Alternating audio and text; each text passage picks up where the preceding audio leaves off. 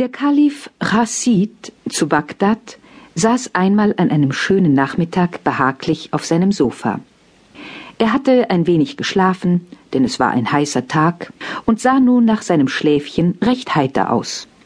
Er rauchte aus einer langen Pfeife von Rosenholz, trank hie und da ein wenig Kaffee, den ihm ein Sklave einschenkte, und strich sich allemal vergnügt den Bart, wenn es ihm geschmeckt hatte. Kurz, man sah dem Kalifen an, dass es ihm recht wohl war. Um diese Stunde konnte man gar gut mit ihm reden, weil er da immer recht mild und leutselig war. Deswegen besuchte ihn auch sein Großvezier Mansor alle Tage um diese Zeit. An diesem Nachmittag nun kam er auch, sah aber sehr nachdenklich aus, ganz gegen seine Gewohnheit. Der Kalif tat die Pfeife ein wenig aus dem Mund und sprach Warum machst du ein so nachdenkliches Gesicht, Großvezier?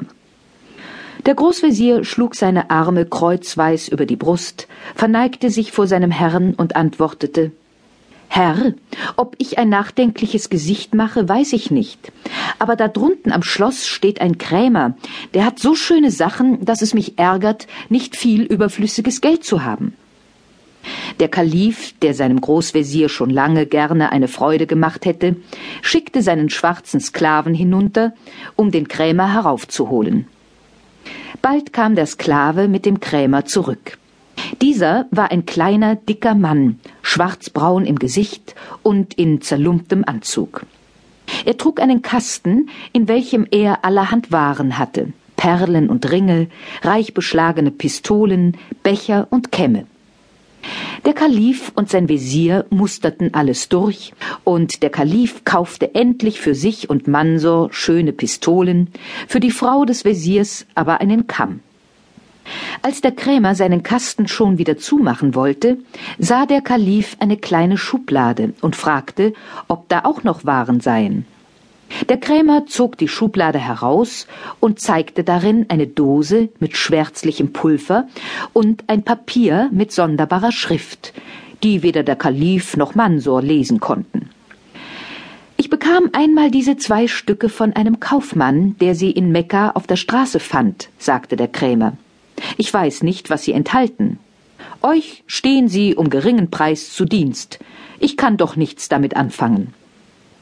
Der Kalif der in seiner Bibliothek gerne alte Manuskripte hatte, wenn er sie auch nicht lesen konnte, kaufte Schrift und Dose und entließ den Krämer. Der Kalif aber dachte, er möchte gerne wissen, was die Schrift enthalte, und fragte den Wesir, ob er keinen kenne, der es entziffern könnte. Gnädigster Herr und Gebieter, antwortete dieser, an der großen Moschee wohnt ein Mann, er heißt Selim, der Gelehrte, der versteht alle Sprachen, Lass ihn kommen, vielleicht kennt er diese geheimnisvollen Züge. Der gelehrte Selim war bald herbeigeholt. Selim, sprach zu ihm der Kalif, Selim, man sagt, du seist sehr gelehrt. Guck einmal ein wenig in diese Schrift, ob du sie lesen kannst. Kannst du sie lesen, so bekommst du ein neues Festkleid von mir. Kannst du es nicht, so bekommst du zwölf Backenstreiche und fünfundzwanzig auf die Fußsohlen weil man dich dann umsonst Selim den Gelehrten nennt. Selim verneigte sich und sprach Dein Wille geschehe, o Herr. Lange betrachtete er die Schrift. Plötzlich aber rief er aus Das ist lateinisch, o Herr. Oder ich lasse mich hängen. Sag, was drin steht, befahl der Kalif, wenn es lateinisch ist. Selim fing an zu übersetzen. Mensch, der du dieses findest, preise Allah für seine Gnade. Wer von dem Pulver in dieser Dose schnupft und dazu spricht, Mutabor, der kann sich in jedes Tier verwandeln und versteht auch die Sprache der Tiere. Will er wieder in seine menschliche Gestalt zurückkehren, so neige er sich dreimal gen Osten und spreche jenes Wort.